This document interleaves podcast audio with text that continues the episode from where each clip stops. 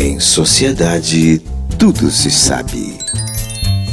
Mais uma notinha de sociedade. Anota aí, mulher do Donald Trump.